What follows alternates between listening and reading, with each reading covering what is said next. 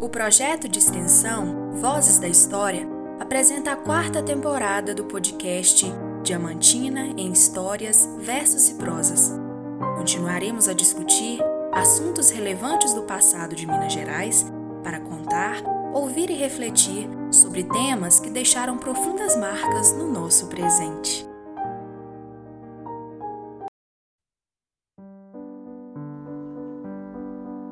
Olá, ouvintes. Eu sou Roger Arruda, professor da Universidade Federal dos Vales do Jequitinhonha e Mucuri, UFVJM, e coordenador do projeto de extensão Voz da História, que produz esse podcast juntamente com discentes voluntários do curso de História.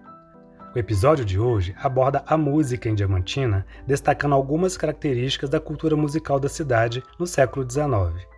O roteiro foi elaborado pelo discente Adivaldo Cardoso Filho, que é um flautista e tem a música como um de seus temas de pesquisa predileto. Ele e a discente Tainara Dutra Torres narram para a gente essa história.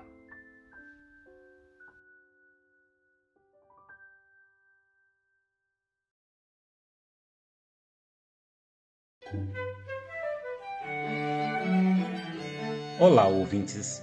O nosso episódio de hoje trata de um tema que já temos abordado em temporadas anteriores, a música em Diamantina, mas que aqui o faremos com enfoque no século XIX.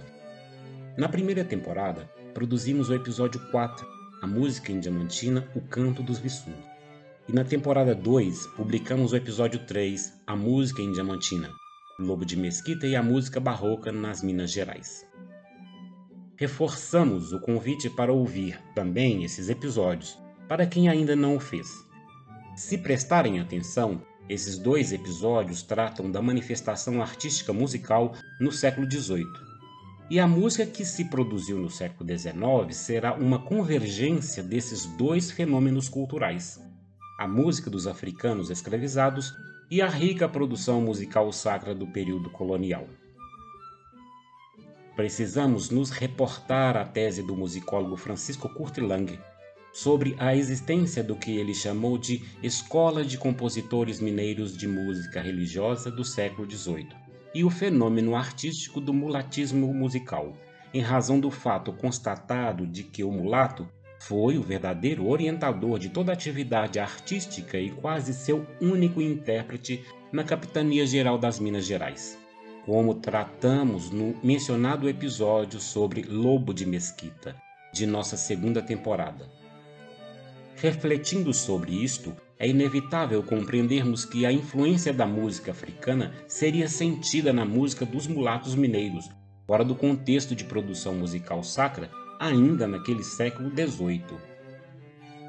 Vários estudiosos da história da música no Brasil, dos quais alguns serão citados neste episódio, são unânimes em afirmar que a chegada da família real portuguesa em 1808 influenciou os novos rumos da produção musical entre nós.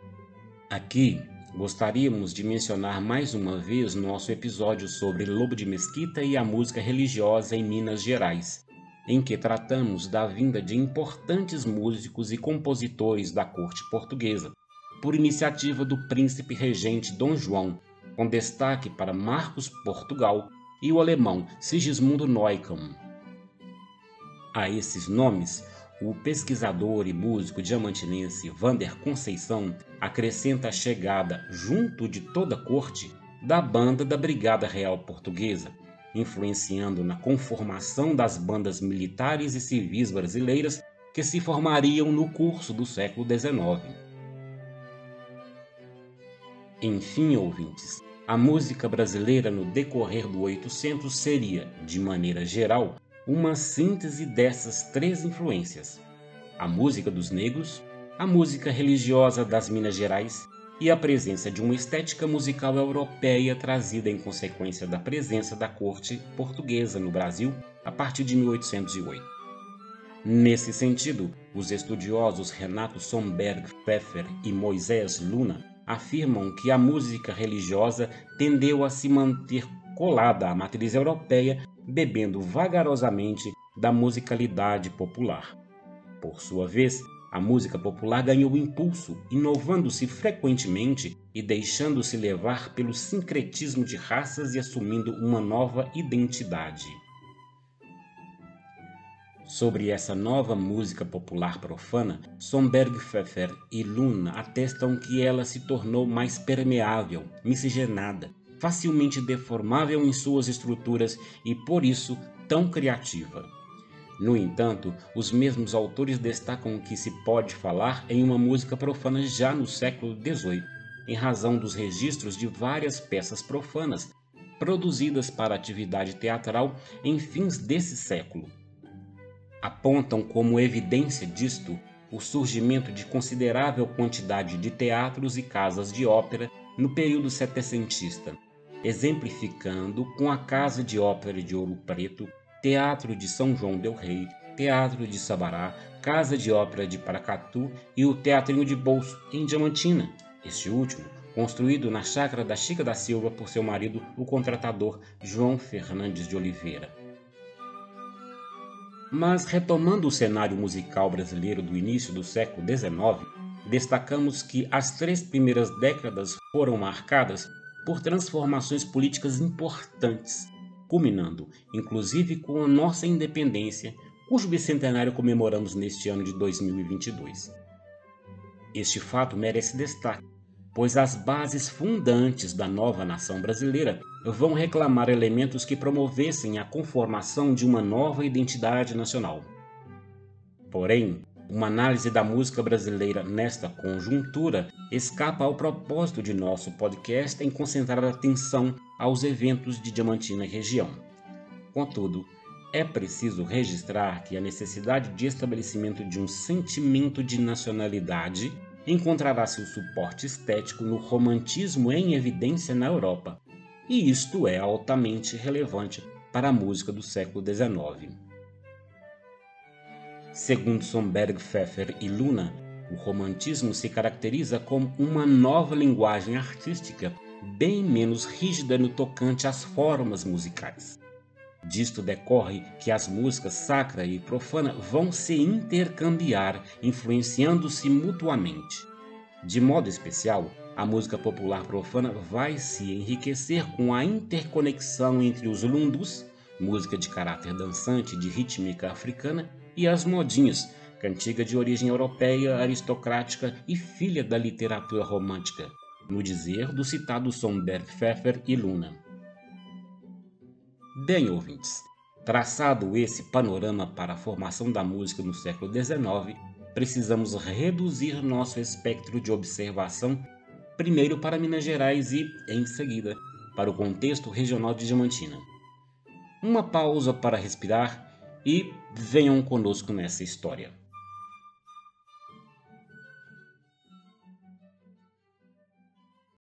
Lundus, modinhas e bandas. A música em Minas Gerais no século XIX. Em fins do século XVIII e início do XIX, o distanciamento das influências da igreja e da música religiosa no tecido social vão dando espaço para a música profana, situação que é reforçada pela nova importância que os eventos políticos ganham na vida em sociedade, como falamos há pouco. Este aspecto ganha mais destaque no território mineiro, que, no dizer do historiador João Antônio de Paula, em sua obra Raízes da Modernidade em Minas Gerais, era a região mais urbanizada e populosa do Brasil. Essa expansão urbana promoveu um dinamismo maior no que se refere às trocas e vivências sociais, políticas e culturais. Tal consolidação dos núcleos urbanos proporcionou a convivência de pessoas de diferentes classes sociais e, via de consequência, as trocas culturais. Noutras palavras, permitiu a mútua influência entre as músicas dos negros e das elites brancas. Indo mais direto à questão musical, permitiu a aproximação entre o lundu e a modinha.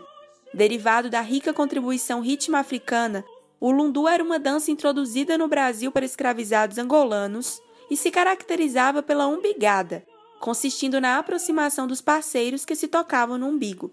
Mais uma vez, é Somberg, Pfeffer e Luna que nos informam que, apesar de ser considerada indecente pelos padres, o lundu era constantemente apresentado nos adros das igrejas em dias de festa. deste intercâmbio, o lundu deixou de ser apenas uma dança para ganhar novas mutações, tanto na coreografia quanto na musicalidade. Ganhando letra, ouvintes, o lundu deixa de ser uma dança de pretos muito indecente, segundo palavras preconceituosas de Nina Rodrigues, para se tornar uma canção maliciosa e cômica, e com a posterior execução através do piano, transformando-se em música de salão. A modinha, por sua vez, recebe influência direta do romantismo do século XIX, caracterizando-se por formas mais sensíveis e flexíveis e quanto à letra, marcada por uma poesia musicada, que expressava ternura, amor e ou frustração amorosa. Segundo Somberg, Pfeffer e Luna, a modinha acabou por constituir uma expressão da sensibilidade brasileira gerada por um conteúdo poético. Para o contexto de Minas Gerais, os mesmos autores entendem que a modinha adquiriu uma característica mais trovadoresca, profana e seresteira, sendo que este fenômeno estaria associado à própria organização social da Minas colonial. É importante notar que a modinha constituiu uma manifestação artística das elites que se difundiam em direção às camadas populares, recebendo destas uma leveza maior na abordagem da forma musical. Por outro lado, o lundu seguiu o caminho inverso ao se depurar em seus aspectos melódicos e harmônicos, caindo no gosto das elites. Pois bem, ouvintes, como vocês sabem que encaminhamos nossa narrativa para tratar do contexto musical de Diamantina, já devem ter percebido onde é que esse negócio de formas musicais mais leves, aspectos melódicos depurados e letras de carregado conteúdo poético vão acabar nos conduzindo, não é mesmo? É isso, a seresta diamantinense. Mas esse assunto será tratado mais adiante. No momento, para conferir maior fundamentação teórica ao que temos abordado, vejamos o que nos dizem literalmente Somberg, Pfeffer e Luna. Expressando os mais profundos sentimentos humanos, essas composições líricas populares vão estar na raiz de um tipo popular e um gênero que identificarão os mineiros daí por diante: o cancioneiro e a seresta. No passado, o costume das serestas românticas se espalhou pelas noites das cidades mineiras, falando de amores platônicos ou frustrados. Integrada na Serestra, a modinha retrata um período importante da história de Minas Gerais e, ao se popularizar, tornou-se um elemento fundamental para a formação da identidade regional. Pois bem, mas antes de chegarmos lá, na Seresta em Diamantina, precisamos tratar de uma manifestação musical muito típica de Minas, a banda de música, quase uma instituição entre os mineiros. Surgidas das orquestras de música religiosa do século XVIII, as bandas de música são compostas por instrumentos de sopro, clarinete, trompetes, trombones, tubas e percussão, executando uma música mais popular nas praças e coretos das cidades. Servindo em festas religiosas e políticas, as bandas de música foram uma expressão musical de uma burguesia comercial que se afirmava no 800, conferindo prestígio à cidade em que se estavam estabelecidas, e a sociedade a que se vinculavam.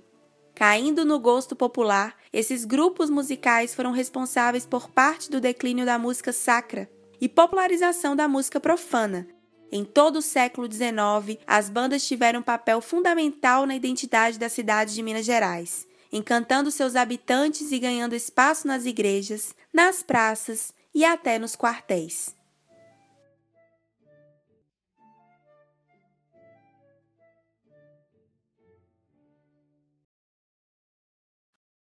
Serestas e Serenatas, a música profana em Diamantina.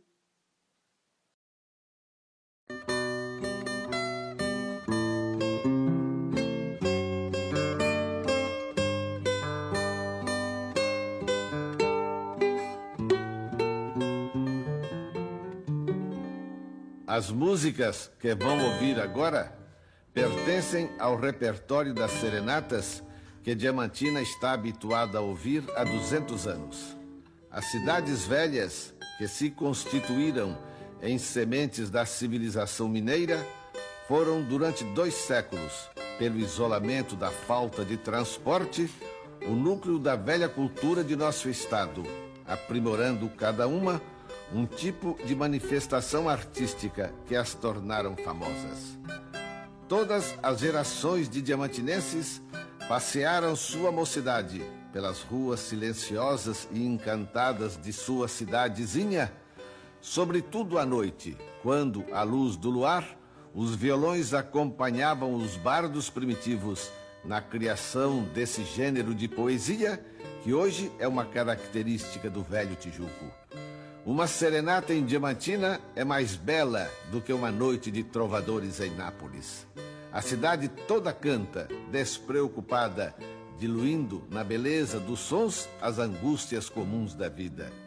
Cada dia as serenatas se tornam mais atraentes, e agora que o asfalto liga a cidade a todos os pontos do país, veremos se desenvolver um movimento turístico de pessoas que amam, acima de tudo, a poesia das noites cheias de estrelas embaladas na dolência dos violões que choram.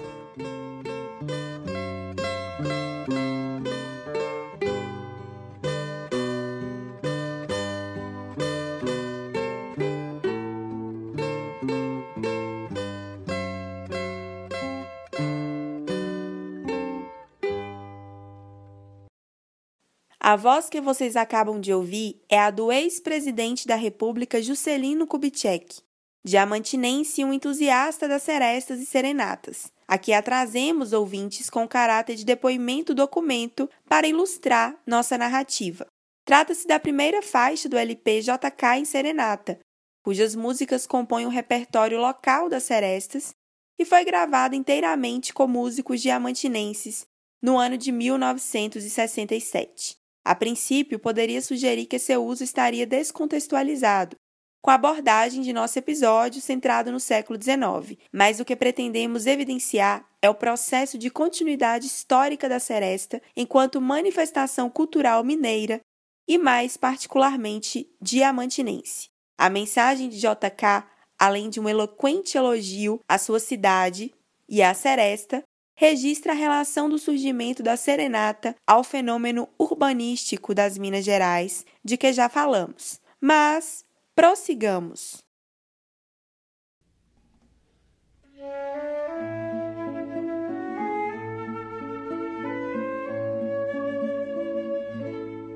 A professora Tatiele Rosa Rocha, em sua dissertação de mestrado sobre a seresta em Diamantina, confirma para o caso local os mesmos elementos musicais conformadores e característicos da serenata mineira destacados por Somberg, Pfeffer e Luna, a saber, a origem da modinha ligada ao romantismo literário e a importância na formação cultural da sociedade mineira. Rocha ressalta que a seresta diamantinense se insere nesse contexto como constitutiva e participante da sociabilidade como um todo, nas suas transformações ao longo do tempo, destacando a gênese da formação histórica de Diamantina associada ao processo de exploração do ouro e do diamante, elemento que fomentou o florescimento da arte musical na sociedade local. Fundamentando-se citando o pesquisador da música popular brasileira José Ramos Tinhorão, a professora Tatiele Rocha informa que os cantores de modinhas românticas começaram a executar suas músicas em cortejos pelas ruas da cidade, pelo que passaram a ser denominados como serenateiros, serenatistas, sereneiros ou seresteiros. Essa variedade de denominações tem algumas explicações e vocês, ouvintes, já devem ter notado que até aqui utilizamos indistintamente as palavras seresta e serenata para o mesmo fenômeno musical. Isto foi intencional, exatamente para abordarmos as divergências terminológicas que têm suscitado distintas explicações. Procurando compreender essa questão, a musicóloga Marta Ulloa não faz distinção entre os termos seresta e serenata, mas que ambas têm dois significados no Brasil. O primeiro sentido tem relativo à própria manifestação cultural. Seresta seria a própria serenata de rua, e numa outra concepção, seria qualquer grupo informal de pessoas cantando acompanhado por violões. Porém, ainda segundo Tatiele Rocha, a distinção estabelecida pelo já mencionado José Ramos Tinhorão é mais adequada a esta manifestação musical em Diamantina. Para Tinhorão, a serenata é um concerto ou sereno, ou seja, grupo de pessoas executando músicas nas janelas, nas sacadas ou pelas ruas da cidade. Por outro lado, seresta é uma mistura do sarau com a serenata. Enfim, o cantar em ambientes fechados, como nas residências e nos salões públicos ou privados. Neste sentido, a descrição da seresta diamantinense mais detalhada nos é trazida pela musicóloga Angélica de Rezende, também citada por Rocha textualmente, nos seguintes termos: Diamantina é uma das cidades que conserva pela tradição o costume de entoar as velhas modinhas a portas fechadas e depois percorrer as ruas da cidade ao som de violões ou de conjunto instrumental. Cantam para as pessoas amigas, principalmente quando hospedam visitantes, ouvindo-se o canto em solo e o estribilho em coro. Para fecharmos esse assunto, ouvintes, gostaríamos de recomendar a Biblioteca Digital sobre a Seresta de Diamantina, criada pela professora Tatiele Rosa Rocha, onde os interessados poderão conferir a história, algumas partituras e áudios das músicas dos seresteiros diamantinenses. Essa biblioteca está disponível no sítio eletrônico www.aserestadiamantinense.com, que você poderá acessar na descrição deste episódio.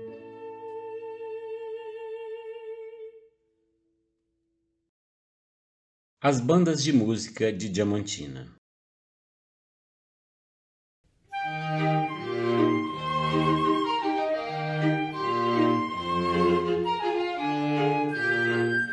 Segundo o já citado músico e pesquisador Vander da Conceição, as notícias sobre a existência de uma corporação musical na região de Diamantina datam por volta de 1820, com uma banda de música no distrito de São João da Chapada.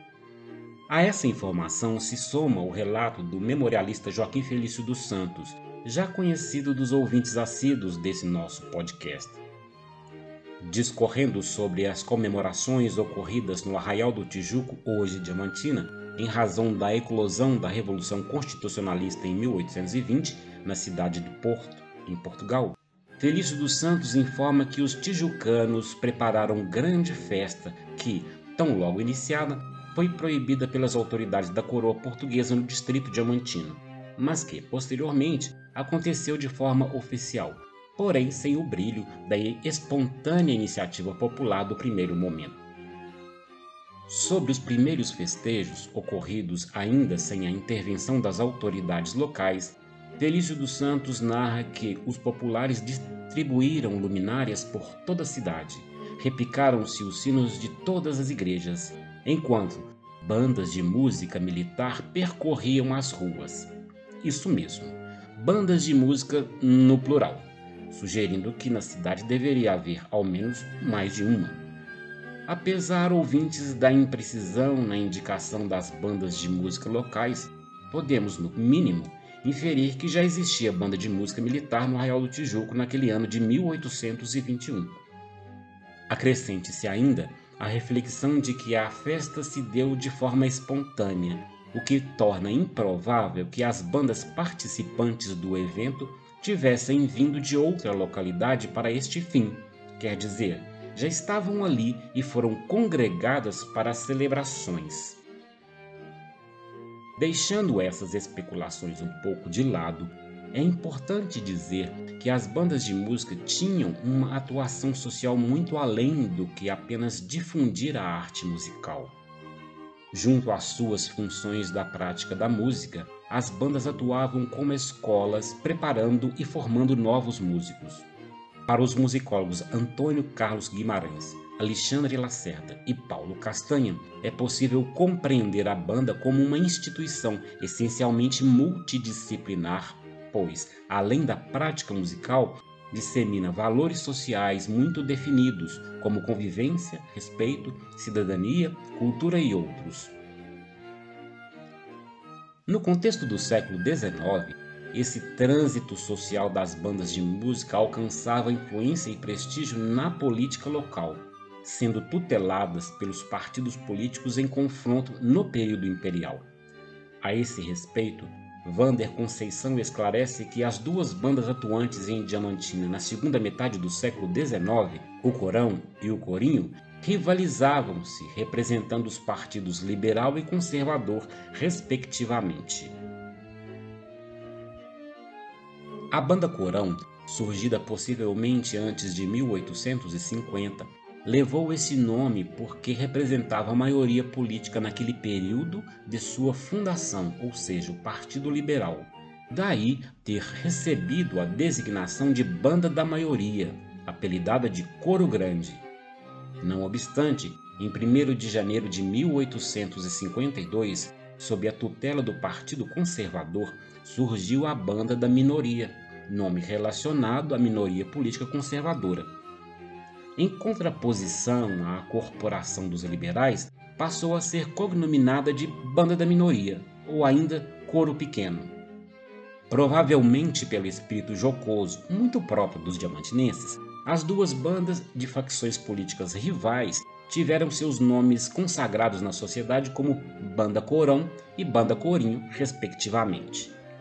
Contudo, ouvintes, essa rivalidade entre partidos políticos e consequente disputa pela supremacia musical entre as duas bandas não eram transpostas diretamente para os músicos que, por sua vez, mantinham profundo respeito entre si.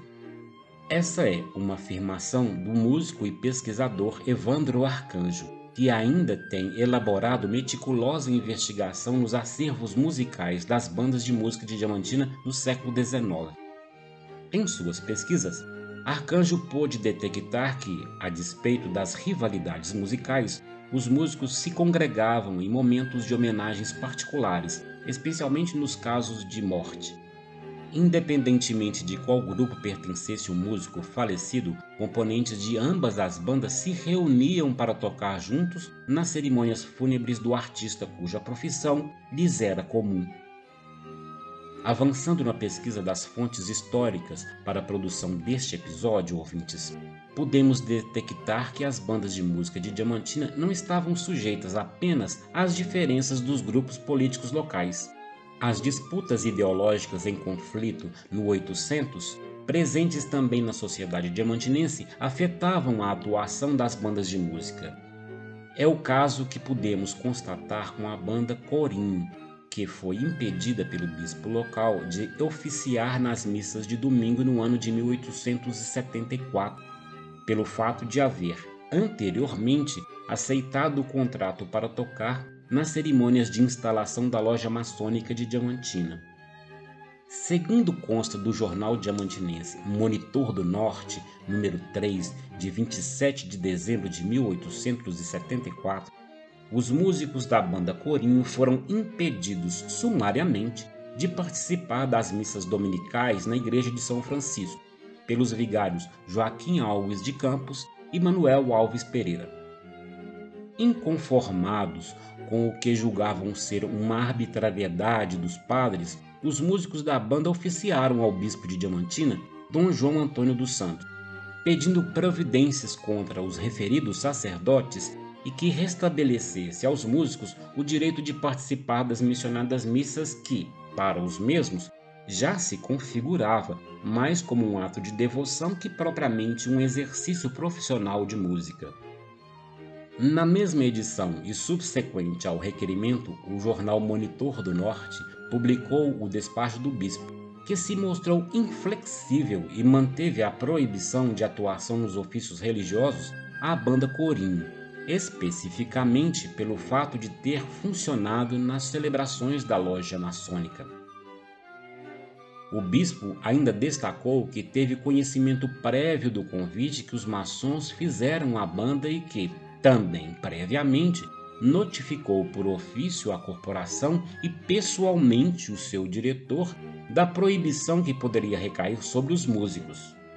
E mais, Dom João considerou que tocar a banda de música nas festas e conferências maçônicas é aplaudir a ostentação do desprezo das leis da Santa Igreja Católica Apostólica Romana que tem condenado essa seita e é apoiar com seus aplausos os insultos que aí se costuma dirigir aos padres, bispos e papas.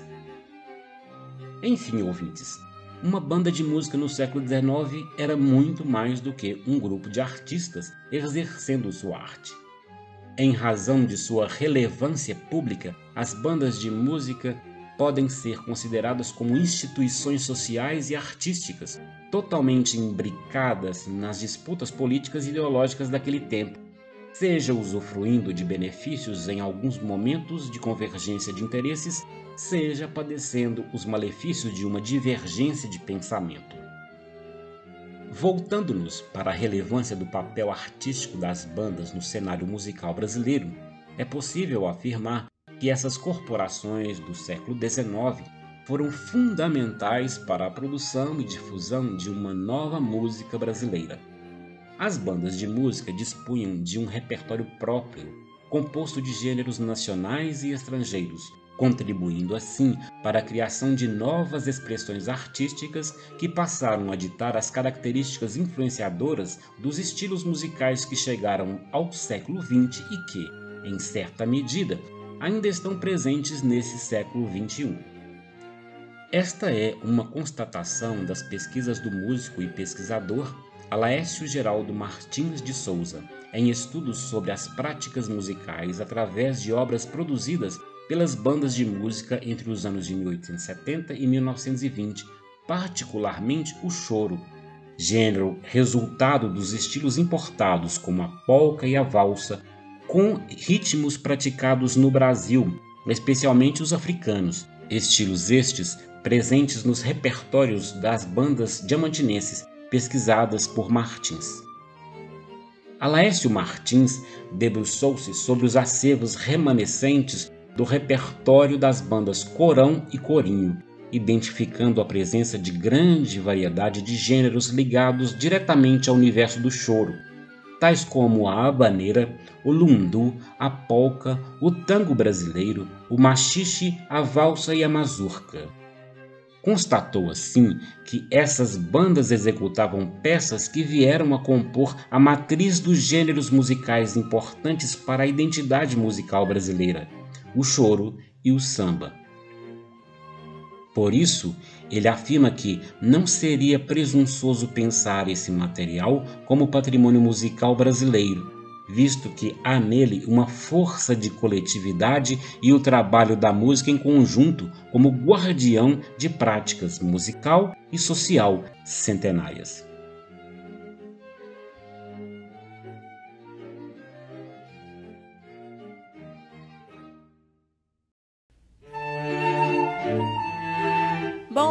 Ouvintes, como podemos perceber, o cenário de profundas transformações sociais e políticas porque passou o Brasil durante o século XIX ressoou no processo constitutivo de uma nova música no país, pelo que, a partir do fim do 800, é possível afirmar sobre o surgimento de uma música genuinamente brasileira. Neste processo, várias influências se fizeram sentir, desde a essencial rítmica da música africana às elaboradas melodias líricas europeias, alcançando uma harmonização diferenciada, numa perspectiva global. E Diamantina não ficou à margem dessas transformações, especialmente na música popular produzida e executada pelas bandas de música locais, bem como pelo lirismo das serestas. Aliás, a musicalidade diamantinense foi um dos fatores determinantes para que a cidade fosse reconhecida como Patrimônio Cultural da Humanidade pela Unesco, como vocês ainda ouvirão aqui em um episódio desta temporada.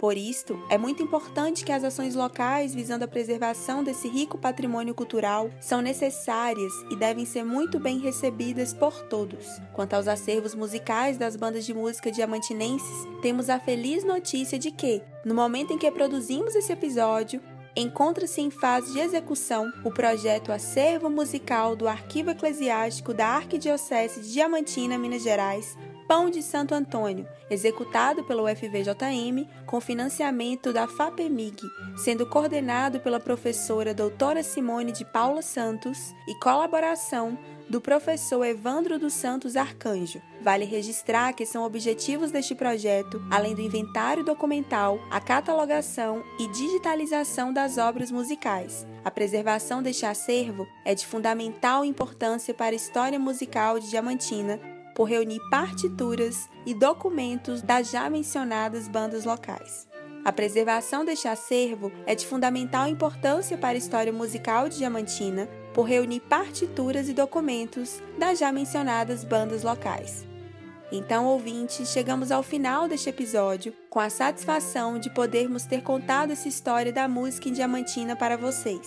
Mas também com a certeza de que muita coisa ficou de fora, pois o tema daria para produzir uma temporada inteira. A título de exemplo, todas as músicas que serviram de pano de fundo para nossa narrativa são de autoria de compositores diamantinenses da segunda metade do século XIX e que fizeram parte das bandas de músicas abordadas aqui. Faltou falar seus nomes, suas composições, suas trajetórias pessoais e profissionais. Quem sabe no futuro possamos voltar ao tema. Até a próxima!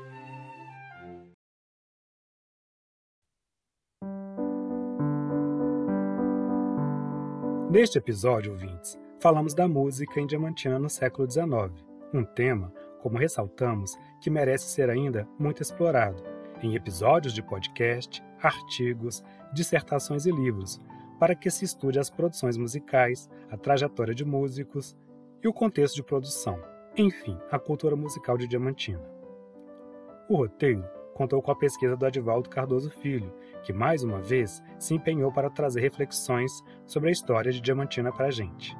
Quanto à nossa trilha sonora, agradecemos ao Quarteto Diamantino, principalmente ao flautista e diretor musical Evandro Arcanjo, à soprano Fabiola Protzner e ao violonista Álvaro Maia, que apresentaram as músicas no terceiro Festival de Música Histórica de Diamantina.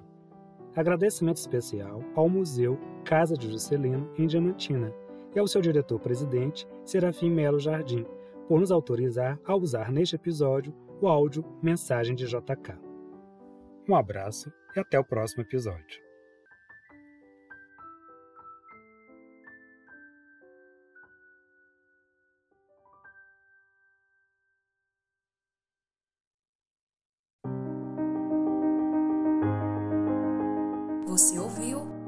Episódio do podcast Diamantina em Histórias, Versos e Prosas, realizado pelo projeto de extensão Vozes da História. Contar, ouvir e refletir. Lembranças e esquecimentos da história em diferentes tempos e espaços. Uma produção de estudantes e professores dos cursos de História e Mestrado em Ciências Humanas da Universidade Federal dos Vales do Jequitinhonha e Mucuri. Se você gostou desse programa, compartilhe com seus amigos e fique ligado em nossos episódios. Agradecemos imensamente pela audiência.